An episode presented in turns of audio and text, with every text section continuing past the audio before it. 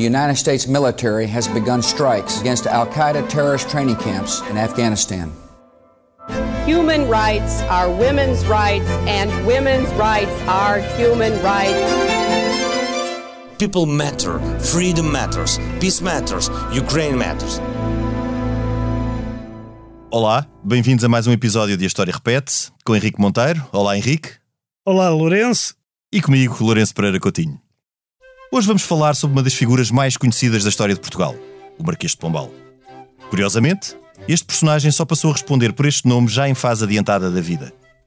Durante a maior parte da sua existência, foi conhecido apenas por Sebastião de Carvalho, o primeiro dos doze filhos do capitão de cavalaria Manuel de Carvalho e Ataíde, fidalgo cavaleiro da Casa Real, e de Dona Teresa Luísa de Mendonça e Melo. Sebastião de Carvalho tinha já 60 anos quando o rei Dom José concedeu-lhe o título de Conde do Eiras, e 70 anos completos quando o mesmo rei concedeu-lhe o título de Marquês de Pombal. Outra ideia feita é que o Marquês de Pombal, por comodidade vamos chamar-lhe sempre assim, foi primeiro-ministro de Dom José. Ora, nunca o foi. Pelo simples motivo que o cargo não existia à época. Ele foi sim secretário de Estado, inicialmente dos negócios estrangeiros e da guerra, depois, ora acumulando outras secretarias de Estado, que eram três, da Marinha e dos negócios do Reino, ora indicando ao rei a sua atribuição a seus apaniguados. Na prática, e formalismos à parte, o Marquês de Pombal concentrou todo o poder do reino durante cerca de 22 anos. No entanto, a sua vida nem sempre foi fácil. Em 1793, raptou, e aqui raptou entre aspas, pois este foi um ato consentido, a sobrinha do Conde dos Arcos, que viria a ser a sua primeira mulher. Tal valeu-lhe a ira de Dom João V e obrigou-o a exilar-se numa quinta familiar em Sor. Aí, tentou dedicar-se à escrita de biografias dos reis de Portugal, mas rapidamente se apercebeu da inaptidão para a função. Mas não tardou a que a sorte começasse a sorrir-lhe.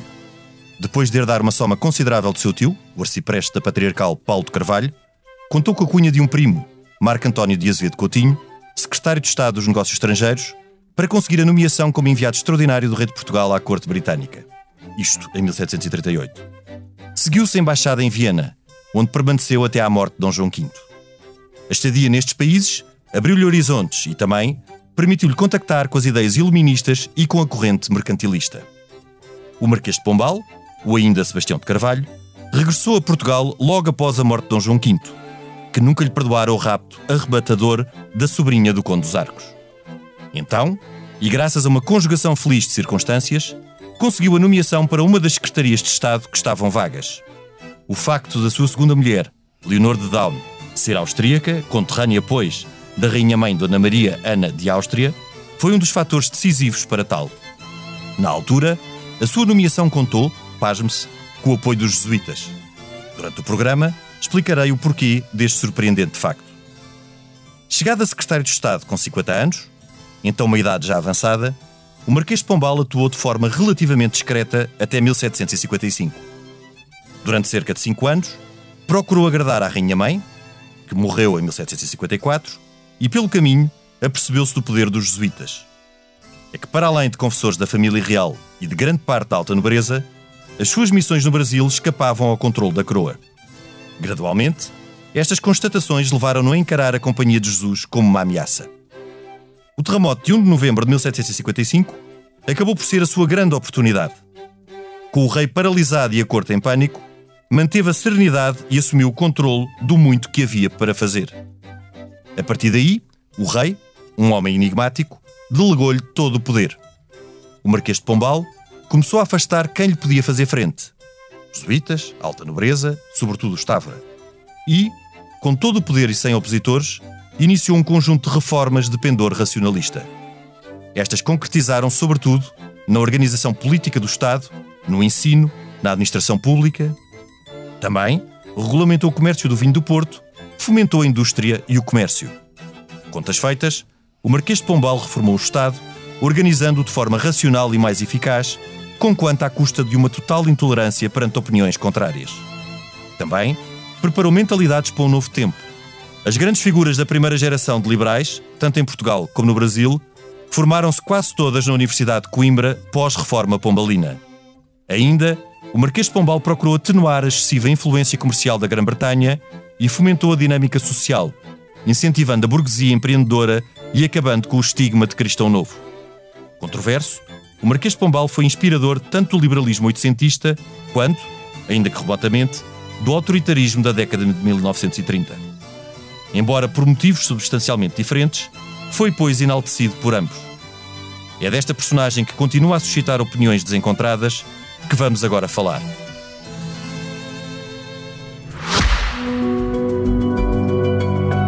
Este podcast tem o patrocínio de Germano de Souza, o Laboratório de Portugal. Uh, Henrique, uh, aqui numa pergunta algo manicaísta para ti, uh, achas que o Marquês de Pombal terá sido um anjo ou um demónio? E qual é que achas que foi a importância do seu legado? A importância foi muito, mas ele foi tanto anjo como demónio. Ou seja, que o Marquês de Pombal é das figuras, como tu disseste, mais relevantes da história de Portugal, não só do século XVIII, mas da história, toda a história de, de, Portugal. Quer dizer, se a gente pensar em 20 figuras da história de Portugal, ele está lá de certeza, e se calhar nas 10 também está, e se calhar até nas 5. Eh, e, portanto, é, é sem dúvida um homem muito, muito importante na nossa história e que ainda por cima apanhou o maior desastre conhecido, assim ao pormenor da nossa história, que é o terremoto de 1 de novembro de 1755, eh, portanto...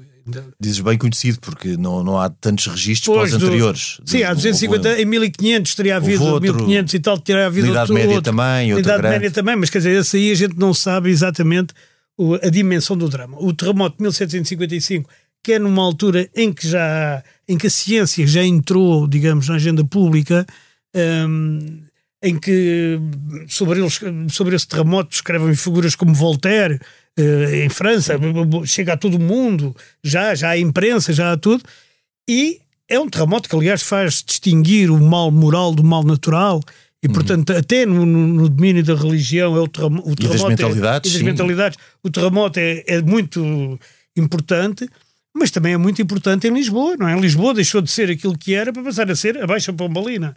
A Baixa Pombalina é toda imaginada, quer dizer, na verdade é Carlos Bardella, Eugênio de Andrade, por aí fora, mas é toda imaginada pelo, pelo espírito que é simultaneamente racionalista e, e positivista, um pouco positivista do Pombal, mas com esta coisa que o torna horrível. É um ditador e um tirano terrível a forma como ele trata os Távoras, já lá iremos provavelmente.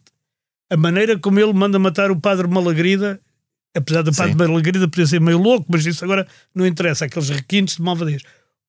A, a, forma como ele expulsa os jesuítas, que é uma tragédia para a nossa educação, ou, ou melhor, sim, para a educação sim. dos portugueses. A gente hoje não tem essa ideia, mas é, e além disso, é a expulsão dos jesuítas que faz mais tarde, no final do século XIX, princípio do século XX, reviver o Marquês de Pombal como um grande progressista que ele nunca foi. Exato, a Primeira República exatamente, tinha exatamente por exatamente. isso, por, por querer. Eh, retirar a educação do, do, Exatamente, religiosa. aos padres, ou, neste caso aos jesuítas, e os jesuítas eram, eram muito mal vistos, quer dizer, há o célebre Calambur do Guerra Junqueiro a desfazer que, chega, que, acaba a dizer chega a ser estranho como pode ser tão bom. Isto dirigido ao, ao Jesus, não é? Como Sim. pode ser tão bom e puro andando há tantos anos em tão má companhia, que era a companhia de Jesus. Sim. Portanto, quer dizer, toda, toda essa coisa do, do Pombal, mais. Um, é, é, os incêndios que ele provocou na Trafaria e em Monte Gordo para deslocar pessoas de era uma terra para a outra era desapiedado completamente. completamente ele, ele mandou incendiar Monte Gordo todo para as pessoas irem para uma terra, para uma cidade, para uma vila que ele tinha acabado de mandar fazer, que é Vila Real de Santo António. Quem, quem, conhece vê que aquilo é Pombalino, é, é muito típico. O Algarve também foi bastante atingido e, uh, pelo, gente, pelo terremoto, sim. A gente não sabe nada sobre o Algarve, quase, não é? O Algarve deve ter sido o, o local de Portugal mais atingido, mais atingido. Pelo, pelo, terremoto, teoricamente, e pelos tsunamis e por aquelas coisas. Eh, marmotos, como se dizia de antes, depois os japoneses ganharam e passou-se a dizer tsunami. Um, tem essa parte, mas depois também tem uma parte que é, além de ser ditador e, e de ser uh, racionalista e, e, moderno e isso tudo, tem a parte também do desenvolvimentista, no sentido que as primeiras indústrias dignas desse nome também são dele, não é? Nomeadamente. Havia umas muito incipientes ainda do tempo do Conde Ericeira, no tempo de Dom Pedro II, que depois com Sim. o Tratado de Mituína acabaram por ser muito. Bem, mas isso eram umas coisas e tal. Mas era é, muito. A fábrica de pentes, que ainda tem, um, ainda tem uma rua, não é? A travessa da fábrica, da fábrica de pentes. o, a, a, a Da fábrica seda, da os seda, lanifícios da a Covilhã. os lanifícios da Covilhã, quer dizer, isso já são indústrias que chegam até hoje, praticamente, no, no- no geral, e, e o- a demarcação do, do vinho do, do, do Douro, do vinho do Porto, O, o que foi trágico, porque foi. sendo a, a primeira região eh, Demarcada. demarcada, eh, obrigou a que todos os agricultores eh, que tinham vinha fora da região demarcada tivessem prejuízos muito avultados. Portanto, Mas isso- essa região Isso demarcada. veio até hoje. E os problemas com a Casa do Douro, que aliás, que existe hoje, não é?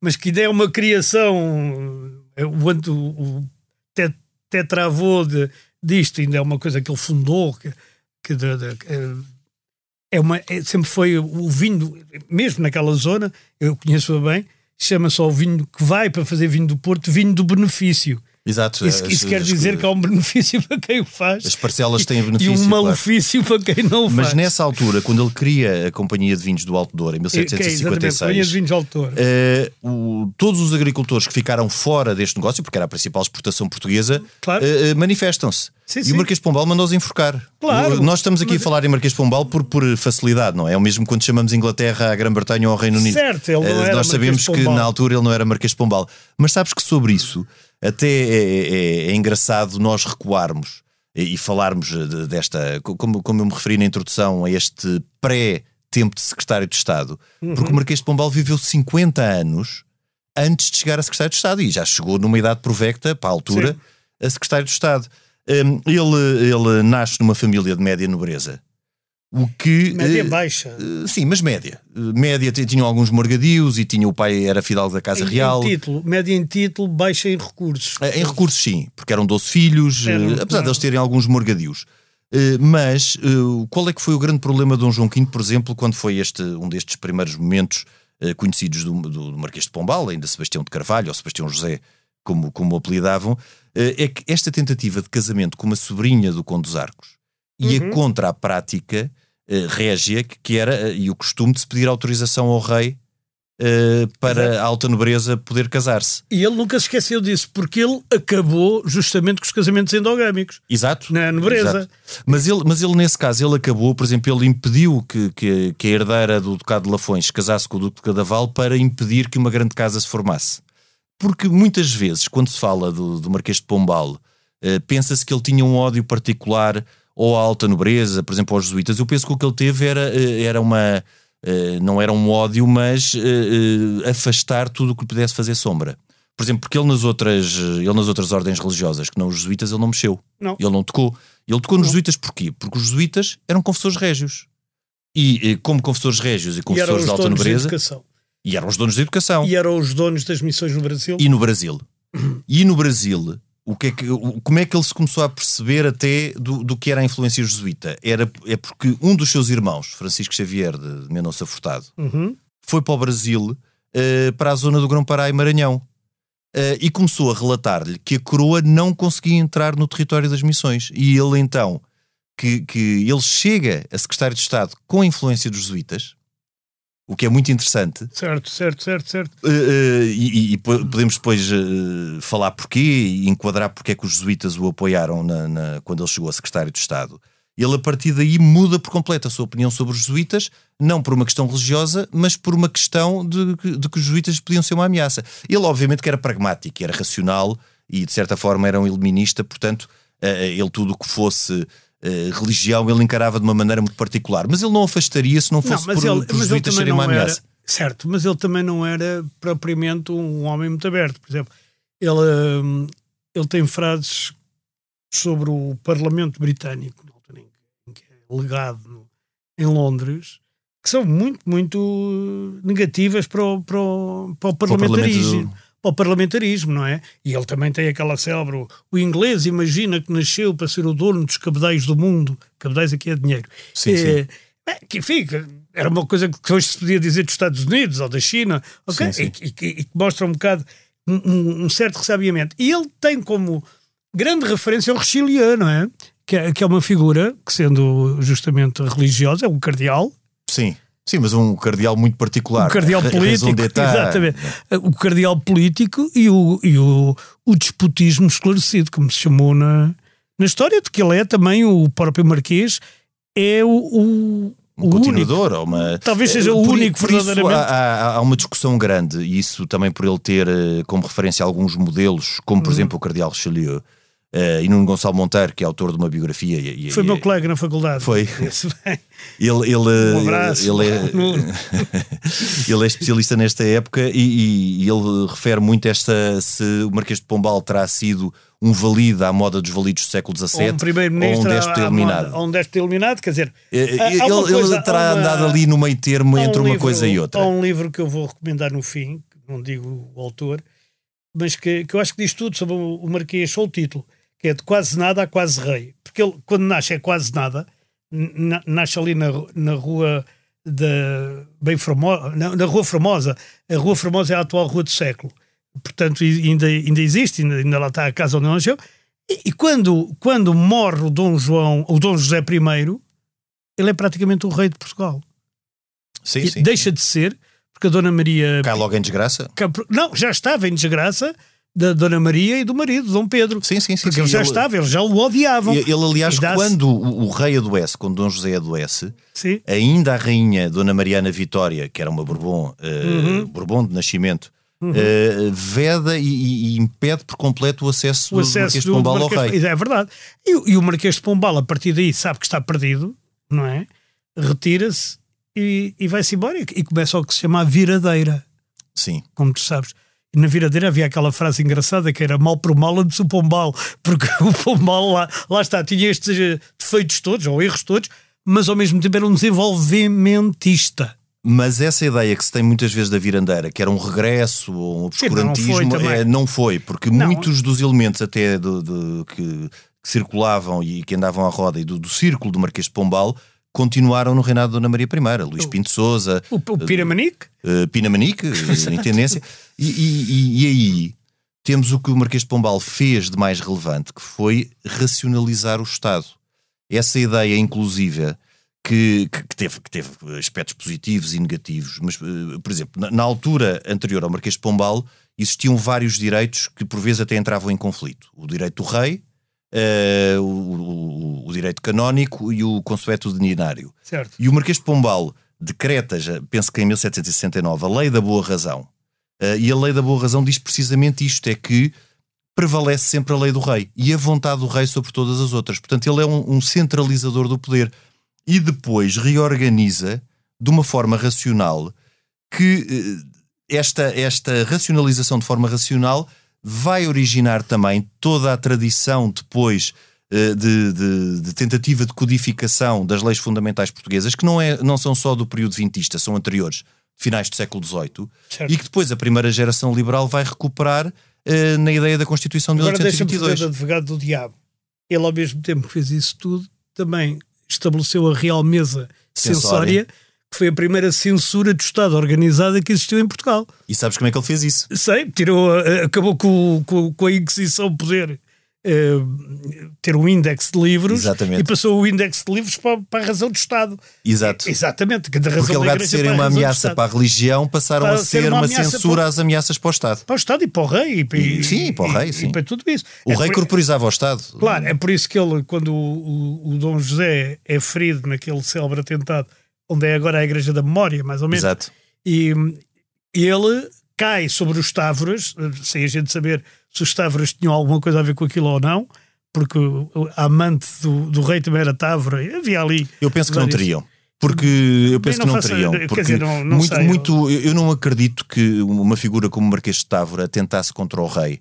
Mesmo que, obviamente, a família pudesse estar despeitada Sim, por sim. haver. Eh, eh, à partida, eh, a forma mais, mais fácil, como nessas alturas, como nessas alturas se resolviam essas questões, era, de- era desterrar ou pôr a senhora durante Sim. uns tempos numa quinta lá para cima, a passar uns tempos Ah, para a para a terra, coisa. Para a tua terra, onde a coisa se diluiria. Eu não estou a ver o Stávora a encabeçar. Agora, o que o Stávora encabeçava era uma reação da alta nobreza contra, Contra- o poder, contra o do- poder dele, do- centrado nele. E ele aproveita o pretexto para, eh, num, num processo muito questionável, eh, afastar o Stávora e não só afastá-los, como executá-los com requintes de, de- de tirania, não é? É, é- é verdade, e ele também aproveita essa altura exatamente para expulsar os jesuítas que hum, com, com a alegação de que eles eram um Estado dentro do Estado.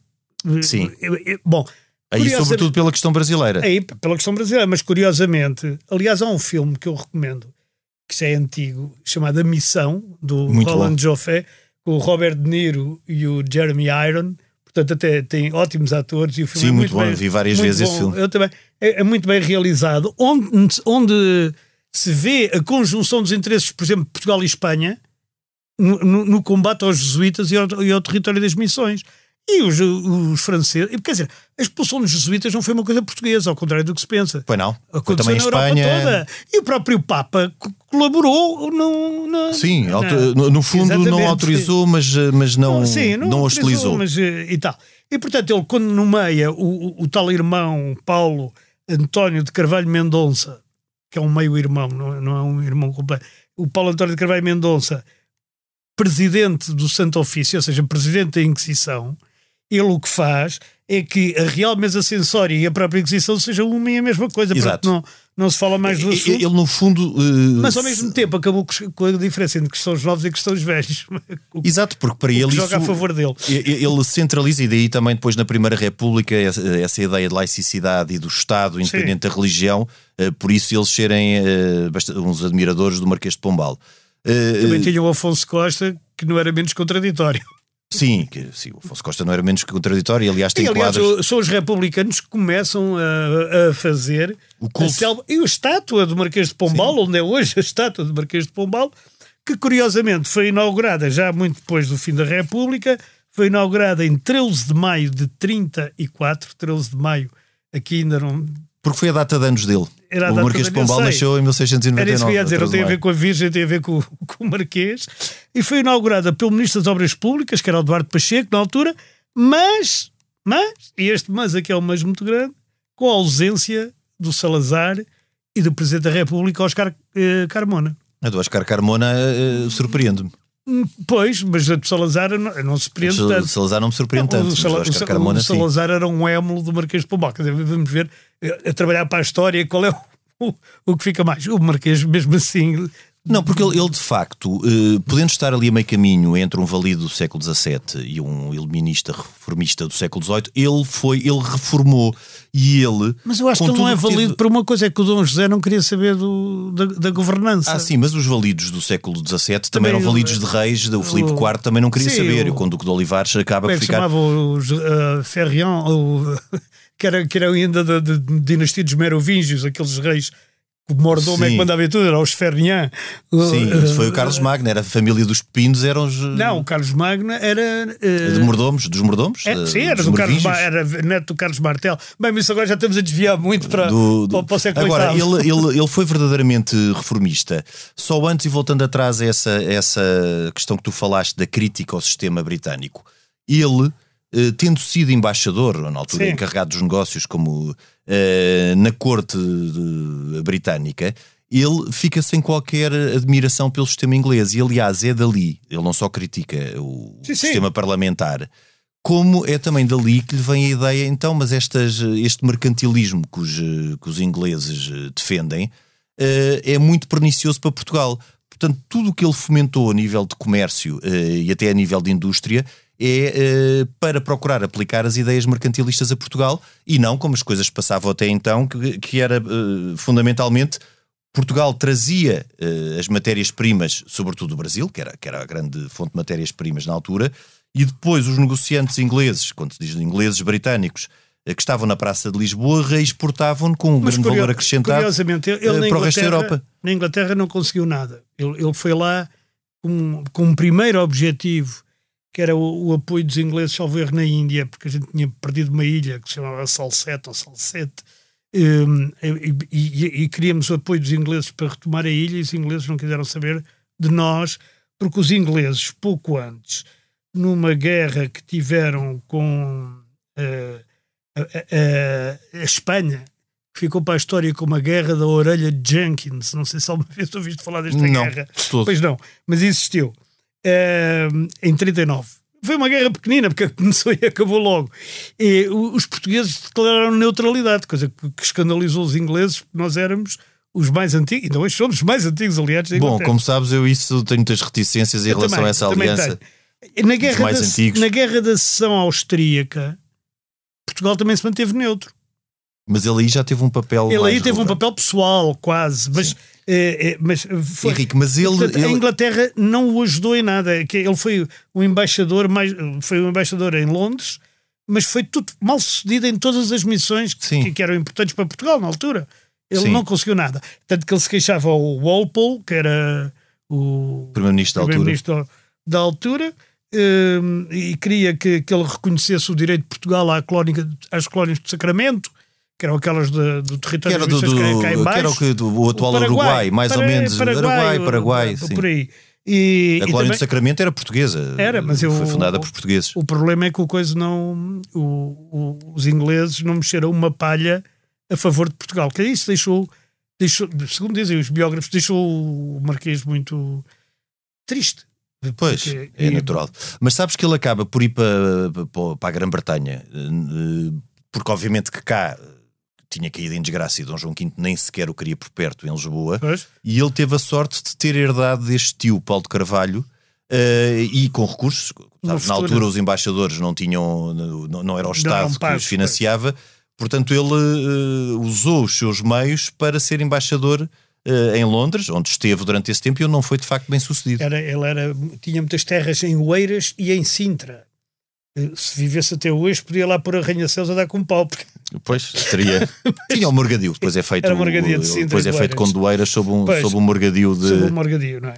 Mas essa, essa questão da colónia do Sacramento vai ser um problema até ao Tratado dos Limites, que é finalmente assinado em 1750 entre Portugal e Espanha, que eh, acaba por reconhecer eh, ambos as, ambas as coroas procurando ehm, eh, entrar e ter capacidade de ação em zonas de missões que, que, que eram, que eram controladas e governadas pelos jesuítas, e Portugal acaba por reconhecer à Espanha na altura os direitos a sul, sobretudo na colónia de Sacramento, Certo. e Portugal eh, são-lhe reconhecidos sobretudo eh, nas zonas a norte, do Grão-Pará, Maranhão e, e tudo isso. Portanto, há essa, eh, onde eh, depois eh, o Marquês de Pombal, já no início do, do, do- do seu governo, na Secretaria de Estado, eh, nomeia precisamente o irmão para que a coroa pudesse Pudesse ter. eh, ter, ter poder nesses eh, territórios. Mas voltando atrás, ele apesar de não gostar do sistema inglês, ele gostava de uma coisa do- dos ingleses, que eram os monopólios e a Companhia das Índias. Ah, sem dúvida, Isso tudo porque ele copiou. copiou. Completamente. Aliás, ele tinha um sócio na Inglaterra, que depois se perdeu. Perdeu-se, quer dizer, perdeu-se essa possibilidade. Ele tinha um sócio da Inglaterra preparado para lançar não sei quantos monopólios e alguns ainda, ainda, Completamente. ainda, ainda lançou. Ele, ele, no fundo, o que ele percebeu é que os ingleses estavam a fazer o que os portugueses deviam fazer. deviam ter feito. Ou Já, deviam ter feito. eh, e, e ele procurou inverter isso e, e retirar tudo o que eram eh, negócios e monopólios e as mais-valias de- do que vinha das, das colónias, sobretudo do Brasil, e passarem a ser os portugueses a, a fazerem o que hoje chama todo o circuito de valor, não é? Uhum. Eh, o que acabou por não ser bem sucedido poucos anos depois ou poucas décadas depois. eh, Portugal voltou a estar exatamente na mesma situação eh, no princípio do século XIX, em que a dependência dos ingleses era grande. E no século XIX Oh, é, por, por, por definição, o século eh, em que Portugal mais depende de- do Reino Unido.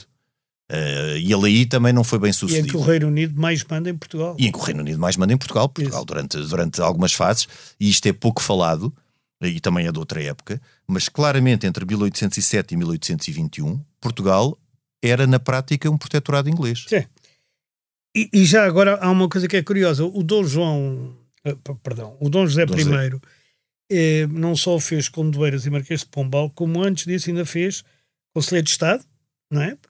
Quando lhe deu os poderes todos, e Comendador, eu gosto muito destes títulos, Comendador de Santa Marinha da Mata de Lobos e de São Miguel das Três Minas, que são ambas da Ordem de Cristo. E sobretudo dá, dá rendimentos, porque as comendas. Pois, as comendas davam rendimentos, isso sim. E, E, portanto, é avultados. a partir daí que ele começa, pronto, e aí já é mesmo primeiro-ministro, Eh, enfim, já é ditador. O Dom José dá-lhe os poderes todos depois do, do, dos Távoras, depois do- dos atentados, depois do terremoto. Ele é o auge do, do, do poder do. até à morte do Dom José, é o auge do poder do, do Marquês, não é? Porque o Marquês vem, vem relativamente baixo, uma pessoa com outra. com menos inteligência, com menos iniciativa, com, com, com menos proatividade. não Se bem que os chegado- secretários de Estado, na altura, não eram oriundos da alta nobreza. Eram Não, oriundos mas- de uma nobreza média, porque eram sobretudo uh, Marco António de Azevedo Coutinho, mesmo os Diogo de Mendonça Corte Real, uh, eram oriundos. Uh, voltando àquela, àquele Mas ponto da nomeação. O Castelo, o Castelo Melhor e tal, não era assim também. Não, mas o Castelo Melhor era, era, era de um tempo anterior às secretarias de Estado. Era Dom As João secretarias IV, de Estado era é do tempo de Dom João V. É Dom João IV. E, e é Afonso VI. Afonso VI, é, pois. é, é. Ele, o Conde Castelo Melhor acaba por, por ser ele próprio a criar um cargo que não existia, que era de escrivão da puridade. No fundo funciona como equiparado ao valido. Sim, ao Mas eh, esse sim era da alta nobreza. Conde Castelo Melhor era da alta nobreza. Mas, mas é, eh, eu, eu falei aqui na introdução eh, do porquê eh, do Marquês de Pombal, Sebastião de Carvalho, ter sido apoiado pelos jesuítas eh, na, sua, na sua nomeação. Na sua nomeação pesou muito. Ele, quando chega a Portugal, havia duas secretarias de Estado, das três que existiam, que estavam vagas. Eh, e um dos nomes apontados para essa Secretaria de Estado era, eu penso que ele se chama Alexandre de Guzmão, porque agora estou a falar de cor, eh, e, não, eh, e não tenho aqui eh, preciso o nome, mas sendo Alexandre Guzmão ou não, vamos admitir que sim, esta, esta personalidade foi o negociador do Tratado dos Limites. E, portanto, foi o que conseguiu para a coroa uma série de territórios que estavam nas missões. Ou seja, os jesuítas nunca apoiariam Alexandre de Guzmão, a nomeação de Alexandre de Guzmão para a Secretaria de Estado. E foi muita influência da, da, da mulher de, do Marquês de Pombal, Leonor de Daun, que junto da Rainha Mãe, a Rainha Mãe que depois da morte de Dom João V ficou com alguma influência, conseguiu influir na nomeação do Marquês de Pombal. Portanto, o Marquês de Pombal é a candidatura apoiada pelos jesuítas contra a candidatura de Alexandre de Guzmão, eh, que tinha sido precisamente o negociador do Tratado dos Limites que prejudicaria os jesuítas. E como a história se inverteu depois, e, e- e o- e Marquês de Pombal passa a ver os, inimigos, os jesuítas como inimigos. Eh, eh, e aqui o que mostra que a questão dele era sobretudo uma questão pragmática e de ameaça à sua Não, isso autoridade. não há dúvida, quer dizer, ele era, ele era tão pragmático que não olhava a meios para atingir os fins. Quer dizer, essa é a grande crítica que se pode fazer muitas vezes ao Marquês de Pombal. É a razão d'etat. É, que ele vai buscar de ao, ao Richelieu. Vai buscar ao Richelieu, não é? Há uma razão Sim, claramente. Estado e tal. E há uma. Uma- e, e essa razão do Estado nem sequer é a bissetriz das várias, das várias razões dissidentes. É uma razão pura que está que paira acima de todos e que se impõe a todos. E foi, e foi por isso que ele não teve problema nenhum em fazer as reformas do aparelho de Estado à, à bruta, quer dizer, Sim. eh, Realmente as acessória, a intendência da polícia. As reformas na educação, fal- falaste aqui no Fundamental. ini- no início, e que foi. Porque tendo, tendo o ensino religioso e tendo os jesuítas afastados das universidades, no, no caso da, da de Évora e no caso da de Coimbra, toda a reforma pombalina foi uma reforma feita e, e acaba por ser o Estado a, a- tomar conta da Universidade de Coimbra e que forma, Sim. como, como falámos, essas gerações que são do, do final do antigo regime e de princípio do tempo liberal. E também ele tenta uma outra coisa que acabou por ser mal sucedida.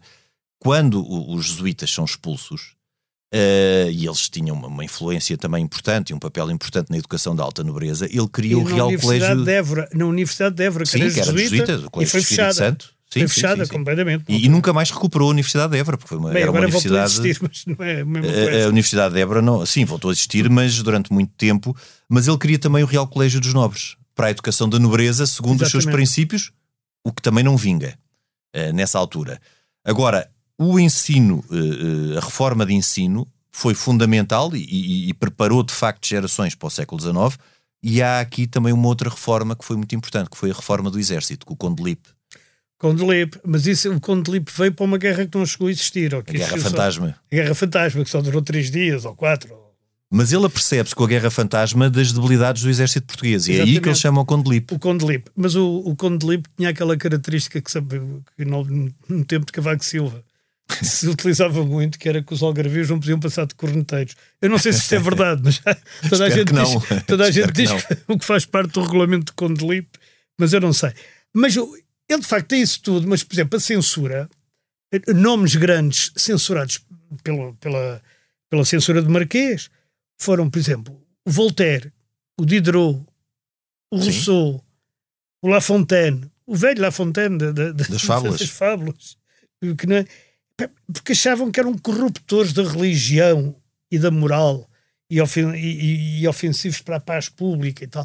Estás a ver? Portanto, ele não seria um iluminista. Ele não era um iluminista. Mesmo as ideias que aí vêm depois também, como sabes, que se diz que ele é da maçonaria. Porque Sim, o- fala-se muito nisso. O Terreiro do Passo tem duas colunas e mais não sei o quê, não sei quantas arcadas. Assim, entra sempre no campo da. Eu acho que isso é, é- é completamente conversa. Ele poderá ter tido, quando estava em Viena, eh, contactos com uma coisa que era os Illumi- Illuminati da Baviera, que, que nem sequer era bem a maçonaria ainda, não é? Eh, Nem era aquela maçonaria quando depois comecei. Tu Não, sabrás não, melhor isso não. do que eu, como, como Século existiu a partir do século. No século XIX, a maçonaria ganha sim, mas personalidades Portugal diferentes. existe este século XVIII, não organizadamente, não é? Sim, mas não era a franco-maçonaria, não era? Era, era, maçonaria era. Já, já, em finais já. do século XVIII. Em finais- até meados do século XVIII havia a loja dos Ireges, havia lojas inglesas, não é? De Eu pensei que era sobretudo as lojas inglesas que no século XVIII imperavam e depois a franco-maçonaria ganhou, era, era. ganhou Mas a protagonismo no, no A, século franca, XIX. já. a franco-maçonaria é igual à maçonaria inglesa, não tem distinção. A franco aqui não é de francês, é de livre. É de livre, sim, Franca. sim, sim, sim, sim. Com- Ma- Mas há os ritos, há o rito escocês, não é? Há o rito... Não, mas isso não tem nada a ver uma coisa com. Isso, isso. Temos que fazer um programa sobre a maçonaria. tá bem, mas isso a maçonaria é uma coisa que comete mas não sei quantos ritos e não sei quantas tendências e tal. Em Portugal, maçonaria organizada só há desde 1802, com o Grande Oriente Lusitano. Pronto. É até Isso é- contemporâneo até da vinda a Portugal do Duque agora. Lembro-me, eh, penso até que é o Duque de Sussex. eh, Ou de Sussex. Kent, Ou de talvez. Kent, talvez o de Kent. Mas o, o- isso é- existe até agora, portanto tem 220 anos ou 221 anos. Pronto, essa. Antes disso havia lojas maçónicas em Portugal, mas eram inglesas. E, e, aliás, a maior havia portugueses lá, mas a maior parte, de, digamos, das pessoas que frequentavam eram comerciantes ingleses. E, Aliás, porque nem lhes era tocado, eh, uma, uma, das, das questões que existiu sempre em Portugal foi de não incomodar os ingleses nas suas práticas protestantes. Claro. Portanto, até na- nos seus parte. ritos e nas suas organizações, eh, regras de boas convivências, cujos, como se chamava na altura, os negociantes de grosso trato da, da Praça de Lisboa. sim, isso Mas sim. no deve e no haver, Mas atenção que o Pinamanique era conhecido por perseguir brutalmente hum, a maçonaria, não é? O Pinamanique era o grande mas inimigo. isso, mas lembro isso uma vez também. o António Arnaud, que era grão-mestre da maçonaria, perguntaram-lhe porque é que estava uma espada em cima da mesa e ele inventou naquele momento, penso eu, uma coisa que isto estava aqui que era para quando vinha alguém do Pinamanique. Mas isso também eh, a partir da, da Revolução Francesa, porque o, cuidado que se tem a, na, a partir da Revolução Francesa com tudo o que se pudesse assemelhar ou aproximar de, de ideias perniciosas, entre aspas, foi muito maior, não é? E o- Sim, claro, embora a maçonaria não tenha muito a ver com a Revolução Francesa. Sim, mas na altura, na- altura associavam, não é? E- e isso- Associava, associava sobretudo as ideias, não é? Porque eram Exato. ideias iluministas e isso tudo. Exato. Agora, o- nas reformas eh, ainda religiosas, eu gostava ainda de sublinhar o fim da distinção entre cristãos novos e cristãos Ah, velhos, importantíssimo. que é importantíssima e que depois já abre para que o liberalismo faça, eh, possibilite o regresso a Portugal dos judeus sefarditas, que é uma coisa que hoje em dia está muito na ordem do dia. Sim. Mas eh, esta, esta distinção, mas esta distinção foi a Marquês de Pombal, ou seja, ele proibiu a distinção entre cristãos jovens e cristãos velhos, tanto na escrita como oralmente. E as penas, eu tenho aqui, as penas eram eh, chicoteamento em praça pública, desde isto até exílio em Angola. Sim, e os autos de fé, que no tempo de Dom José já não existiam, não é? Bem, Os últimos foram no tempo de Dom João pessoa V. dizer cristão novo dava-lhe logo direito a ser, dizer só, dava-lhe logo direito a ser chicoteado em praça pública. Sim, sim, sim. Ou ir mesmo exilado Sim, era, era, um, era um conceito do- Era um- anacrónico, para já, primeiro que nunca devia ter existido, e depois Bem, completamente tá bem, mas- anacrónico. Quer dizer, Eh, nunca devia ter e- existido. Era, é- aquilo levado-se lá, porque houve uma série de judeus a converterem-se por. nu- nunca, nunca devia ter existido porque os Ah, judeus não deveriam ter- ter sido sido obrigados, nu- nunca deviam ter Claro. sido obrigados a, Mas a converterem-se. Foi, foi uma coisa também que foi uma condição que Espanha pôs a Portugal. Claro, claro. É agora Pa- como, como se discute agora no o- 496. as condições que, que- que a Europa pôs à TAP. Nós vivemos sempre de condições mais ou menos mas, mas postas. 100 anos depois, 200 anos depois, eh, foi uma situação que se manteve e que só no tempo do Marquês de Pombal é que foi abolido e foi também por uma questão pragmática, é que o Marquês de Pombal sabia que grande parte de- de- da classe empreendedora ou dos empreendedores da Claro, época claro. eram cristãos novos. Eh, e ele também queria equipará-los e dar estatuto eh, e, e possibilidade deles ascenderem socialmente. Eh, por aquela ideia da meritocracia, que vai ser muito cara depois ao século XIX. E ele aí Exatamente. tinha uma mentalidade completamente aberta Uh, e, e, nada, e nada de dogmática nem, nem sectária. Agora, outras, ele de facto era uma figura autoritária. Ninguém podia contestar. Ele, ele achando que o rei personificava o Estado e que uh, ele era o braço direito do rei, no fundo, durante estes anos todos, foi ele a principal figura do Estado, ele não admitia contestação uh, ao Estado e à, e à soberania do rei. É uma concepção muito autoritária, mas tem exatamente a ver com isto. E é o que o distingue depois do, do, do tempo posterior, não é? A, a, a, lei do rei e a vontade do príncipe uh, uh, sobe uh, e, e, paira acima das demais. Aqui, quase que podemos dizer que o Marquês de Pombal se inspirou em Maquiavel. Porque a ideia da vontade do príncipe e a ideia de pragmatismo Sim, no uso dos poderes a razão do. É, é de certa forma maquiavélico. E... Talvez. Mas o fim é. da vida dele também é uma coisa interessante, não é? Porque ele é. morreu exila... exilado, exilado interno, é? em Pombal, eh, ali na quinta que o tio lhe tinha deixado. O, o, é, no fundo é quase o sítio que ele regressa ele quase regressa ao sítio onde foi quando ao, raptou a, a, primeira mulher. Exatamente, não é muito longe, não.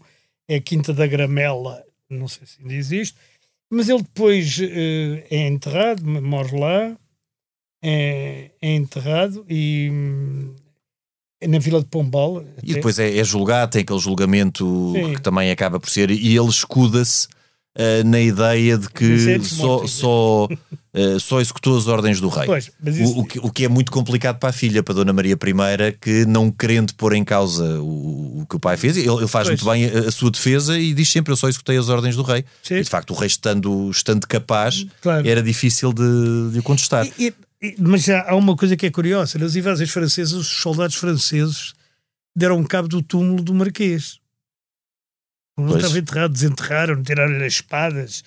E... É, por ser um símbolo de, e ser foi, um símbolo nacional. E foi o Saldanha, que era neto, por via materna do, do Marquês, Marquês Pombal. Pombal. exato. A parte das pessoas não se lembra disto, que era Lorena Down, não é? O, o, e ele eh, que trasladou os restos para as Mercês, onde ele tinha nascido. Uhum. E só em 1923, portanto, republicanismo puro, é que ele passa para a Igreja da Memória, onde, onde, onde está ainda. Está. Uh, e, e, onde o seu legado perdura, que, como, como vimos aquela aqui. Aquela igreja foi construída para assinalar o sítio onde o Dom José foi ferido, foi ferido. e que deu a origem à maior perseguição política de Portugal, provavelmente. Provavelmente. Vindo de um encontro amoroso, o, que, o que lhe haveria de acontecer. É verdade. No deve e no haver, ficamos como alguém com, com um impacto significativo, sobretudo no século XIX, mas também princípios do XX, uh, e que apesar de ter caído em desgraça, o tempo posterior não foi um tempo de ruptura total com, com, não, com o tempo contrário, ele, pelo... ele, é reabilitado várias vezes. Ele é, é? reabilitado é? várias vezes e a própria Virandeira não é um tempo de regresso a, a Dom João V, de, de forma nenhuma. Henrique, tens uma sugestão para nós? Tenho. É, é uma biografia que eu acho bem feita, enfim, acho eu, do Marquês de Pombal, que tem um título que é De Quase Nada a Quase Rei, é da Contraponto, é de um historiador chamado Pedro Sena Lino, que não dá aulas cá em Portugal, dá noutros sítios, e tem um prefácio também bastante interessante de um historiador que conhece bem esta época e que toda a gente conhece por outros motivos, que é o Rui Tavares, o deputado sim, sim. livre. E, e portanto é um, é um livro grande, mas é, que se lê muito bem. Tem, eu não, eu não ainda não li, mas estou com bastante curiosidade. É, uh, é muito bom. Eu sugiro uh, a biografia de Dom José, que na prática é a biografia de Marquês, é o Marquês de Pombal, sobretudo no tempo político, não é? Porque claro. sobre Dom José não se conhecem grandes opiniões. de Nuno Gonçalo Monteiro, que já falámos aqui, é que tem duas edições, uma do Círculo de Leitores, outra de Temas e Debates, da coleção de, dos Reis de Portugal. Henrique, nós ficamos hoje por aqui, até para a semana. Este programa tem o apoio de Germano de Souza, o Laboratório de Portugal. A gravação e sonoplastia esteve a cargo de Salomé Rita. Nós voltamos na próxima semana, noutro tempo e noutro espaço.